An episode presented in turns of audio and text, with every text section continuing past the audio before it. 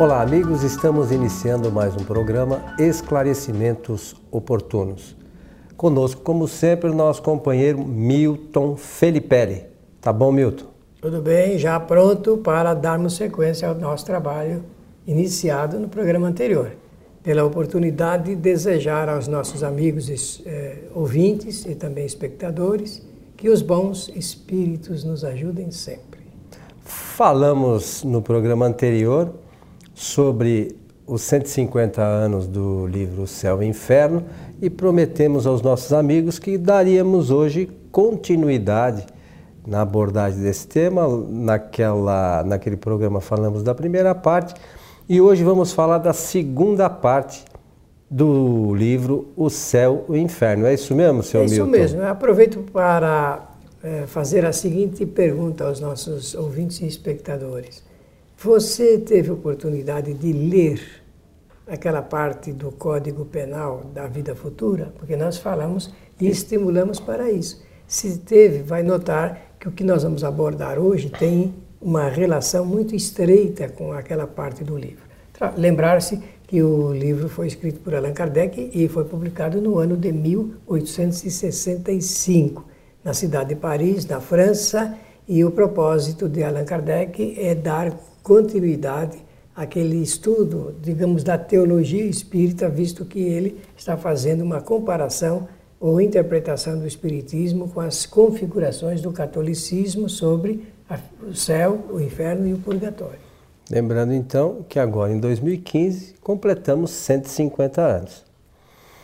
O... Nessa segunda parte, Milton, Kardec procurou trazer é, porque Kardec fazia lá na Sociedade Espírita de Paris evocação de espíritos. Convidava alguns espíritos que se manifestassem para mostrar lá as suas angústias, a sua condição, de modo geral, após o retorno à pátria espiritual.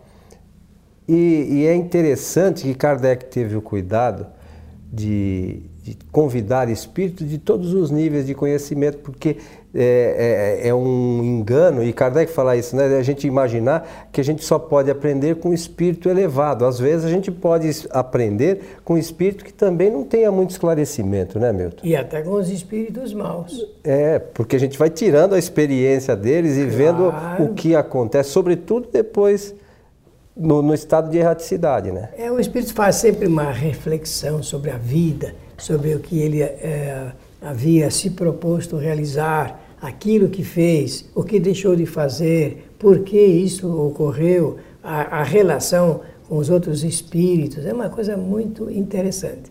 É, é, eu vou pedir a você me dê a oportunidade de só dizer o seguinte: é, quando o espírito desencarna, dependendo da sua situação, ele vai reencontrar-se com muitos espíritos que ele conheceu. Nessa quantidade tem misturada os, os espíritos amigos, os neutros, os indiferentes, aqueles espíritos uh, amigos verdadeiramente, adversários, obsessores, é uma coisa uh, a, a, se analisar com bastante cuidado. É precisar se analisar mesmo, porque vai saber a intenção desses espíritos, né, Milton, o que ocorre realmente. É, nós temos tido algumas experiências, além das leituras, evidente, em nossa casa, nesse trabalho de evocação que fazemos, é, algumas experiências bastante significativas de, de, ensinamentos trazidos por, por espíritos e também nas de diversos níveis de conhecimento, na sua maioria ainda espíritos sem muito muita evolução, mas que de, de alguma forma trazem em si algumas questões que servem para a gente tomar conhecimento da realidade do mundo espiritual. E do ponto de vista técnico, ocorreu o seguinte: a Sociedade de Estudos Espíritas da cidade de Paris, a Société, como chamava Kardec, eh, ela tinha diversos médios. Há mesmo registro de que transitavam ali pelas suas dependências, cerca de 70 médiums, que serviram muitos ao trabalho de Allan Kardec. E Na evocação, Kardec tomava o cuidado de aplicar a, a técnica, o método, é melhor falar assim, bem apropriado. A primeira é você evocar declaradamente o espírito, isto é, denominando. E a outra ele evocava só pensando no espírito. Só pensando no espírito. Então existem essas duas formas. E no, no, no caso de espíritos eh, que vão fazer o depoimento do passamento, da transição, do momento da morte, chamada morte, eh, da sua situação que ele ficava e logo a seguir, ele usou do seguinte método: evocar alguns imediatamente após a desencarnação, outros dando um certo tempo de uma semana e assim por diante. Então, o que está dos 17 tipos colocados aqui na segunda parte do livro, que trata do passamento desse momento, porque os outros são de outras condições, então nós temos aqui um, um um universo muito interessante. Muito interessante. Então, a, a é, o primeiro capítulo da segunda parte é essa, o passamento, a passagem, né? Passagem com, algum, com alguns, algumas traduções usam, usam esse termo. É, o Milton, então a gente sabe, do modo geral, que nesse momento o espírito, a, a, o passamento se segue de uma perturbação que ela pode demorar mais ou menos. Aí você falou, às vezes ele evocava no momento, inclusive, que estava se realizando o velório, né? em outras vezes mais à frente. Então, é, é, isso não é uma. O tempo da chamada perturbação não é uma regra geral. Para alguns espíritos pode demorar mais, para outros menos, mas todos passam um pouquinho por esse momento, por esse período. Exatamente. É o inverso de quando o espírito ele vai reencarnar. Como eh, aqui no caso, o espírito ele, ele vai soltando, soltando-se fluidicamente do corpo físico, né, através do perispírito, alguns são essa esse deslocamento é rápido e outros demora, dependendo do agarramento do espírito às coisas do mundo material. Isso depende sempre eh, dessa situação. O espírito ele está muito agarrado à matéria ou é indiferente ou ele é desprendido. Esses três eh, momentos eh, revelam essa, esse grau de dificuldade. Então você está falando algo aí que é muito importante e às vezes a gente não se dá conta de, do quanto isso é importante. É, aí você falou que depende do, do grau do espírito e esse grau está relacionado diretamente com a densidade do perispírito, não está? Claro. Quanto mais evoluído é o espírito, menos denso é o perispírito, isso não é isso? isso então talvez possa ser é, é, essa densidade menor que dê ao espírito mais facilidade para esse desligamento. Com certeza é exatamente assim que funciona. Interessante, é, né? A gente, muito. É, a doutrina espírita Kardec falava para a gente pensar, né? Porque nós não falamos no programa anterior, nós precisamos aprender a nos preparar para o momento da nossa partida. Nós temos que entender que a morte é um fenômeno natural. Quanto mais nós nos prepararmos, menos nós vamos sofrer. Parece lógico isso. Né? É. Então, olha, aqui tem os dois primeiros que ele coloca, o Monsieur Sanson, e o Jobard, são, foram pertencentes aí, eram representantes lá da sociedade. Eram médios, né? Médios. Então, podemos ler um pouco aí do Sansão. Leia é no você. centro e, centro e... Aqui dessa... Peraí, só um segundo. Pois não. Vamos lá. Ele faz todo ele faz toda uma, uma série de considerações com relação ao senhor Sanson, que era antigo membro da Sociedade Espírita de Paris e morreu no dia 21 de abril de 1862, é, depois de um ano de cruéis sofrimentos físicos. Né? É, prevendo, prevendo seu fim, havia dirigido ao presidente da Sociedade Espírita uma carta contendo os seguintes é, o seguinte conteúdo.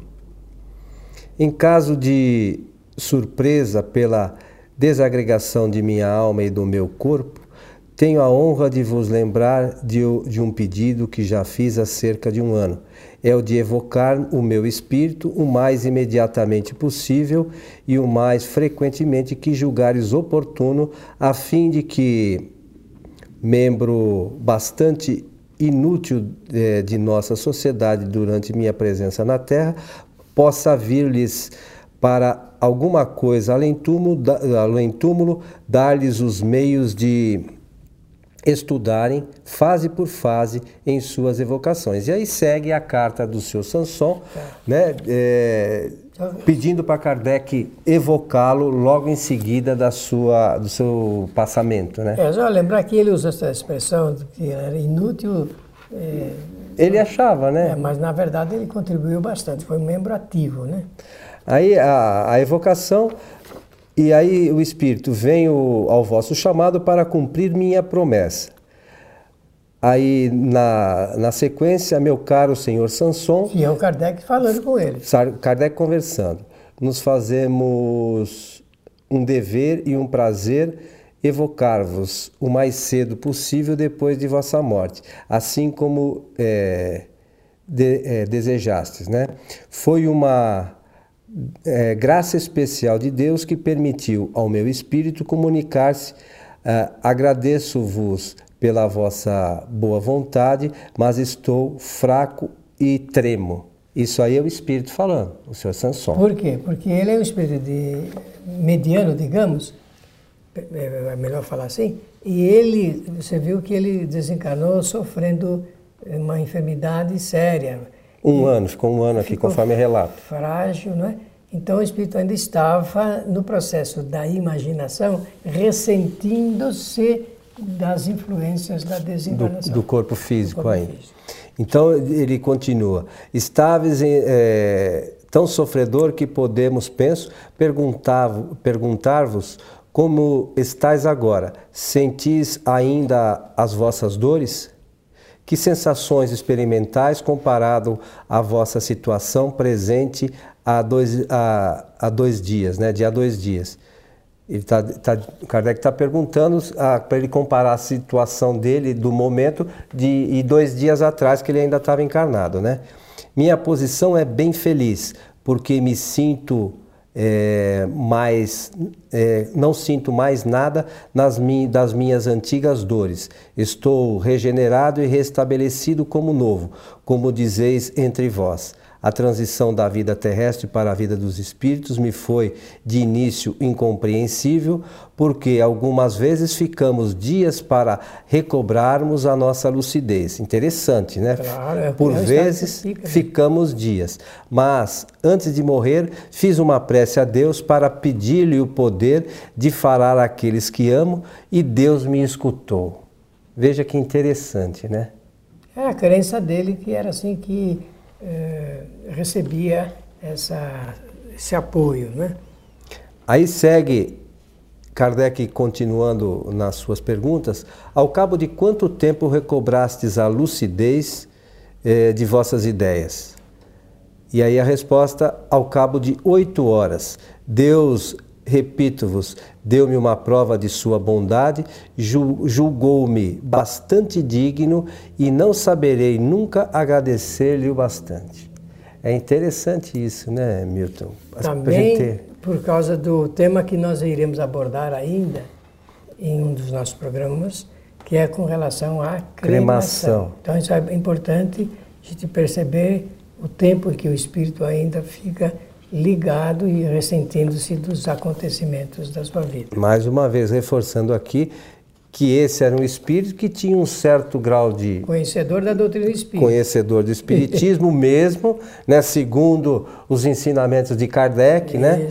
E, e o espírito a gente percebe aí que no instante é um período muito reduzido que a gente pode considerar de oito horas para o nosso tempo para um espírito, né, Milton? É tão relativo isso que ele ditou as oito horas, mas eu penso que ele não tinha noção de tempo. O espírito, depois que ele sai da matéria, é, é, as 24 horas não significam absolutamente nada. Os espíritos sentem dificuldade em, em mensurar. Em, em, mensurar o tempo em relação à sua vida em estado de erraticidade. Milton, você acha por bem? Aqui fica a sugestão que o pessoal continue lendo. Tem mais alguma questão aqui que você acha importante Não, a gente só para ressaltar? esse início mesmo, porque gente, muitas perguntas são feitas assim, o que, que acontece naquele momento em que o espírito se desprende do corpo? Como é que ele fica? As pessoas querem saber. Fica dependendo da sua, do seu grau de evolução, ele pode estar até é, com conhecimento do que está se passando ali em, em seu derredor, não é? É, aqueles que têm alguma experiência nos trabalhos da desobsessão, né, da chamada desobsessão, têm, vamos dizer isso, com um pouco mais de clareza, porque o espírito relata ali as suas dores, as suas, suas angústias, as suas dificuldades e fica um pouco mais fácil. Mas é difícil nós termos, assim, nos trabalhos de desobsessão, um espírito desse nível que era um espírito que já tinha conhecimento da doutrina espírita, já é um espírito que é, se desprendeu da matéria rapidamente, né, e retomou a sua caminhada, né, como espírito, né, Milton? E olha, nós temos 17 modelos aqui apresentados por Kardec. No livro Céu e Inferno. No, no livro Céu e Inferno, que nós pedimos a todos que leiam e releiam e estudem, porque vale a pena a gente tomar conhecimento do que é que nós vamos passar quando chegar o momento da nossa partida. É, vamos, tá, vamos ver se a gente fica preparado. Muito é. bem. Depois entram os espíritos em condições medianas. Medianas. Kardec eh, indicou aqui seis espíritos com os quais ele teve a oportunidade de conversar. E ele ele eh, conversou aqui com o senhor José, José Bré. 192 aqui. No seu, né? É, no meu. Verdade. O seu livro você ganhou de Kardec em mãos, Não, Milton? esse aqui foi não? editado pela LAC ah, tá no ano de 1960. Não, custa a gente perguntar, você estuda o Espiritismo há tanto tempo que sabe, sabe Deus, né? Bem gostaria de... O senhor, qual que você mencionou, o senhor? É o José Bré.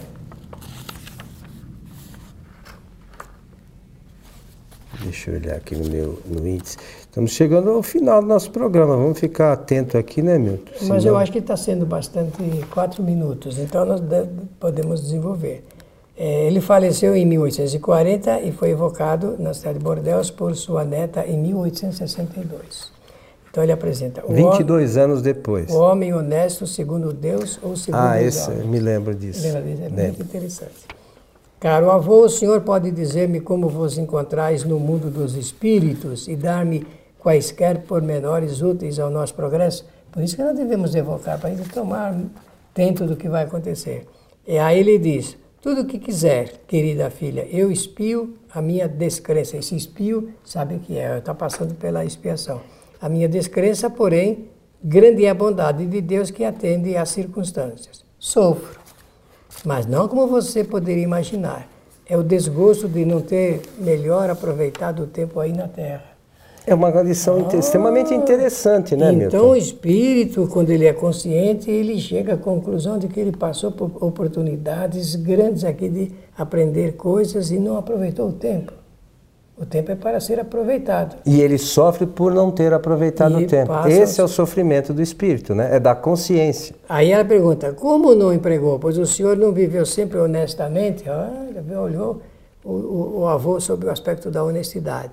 Aí ele responde: sim, no juízo dos homens. Mas há um abismo entre a honestidade perante os homens e a honestidade perante Deus.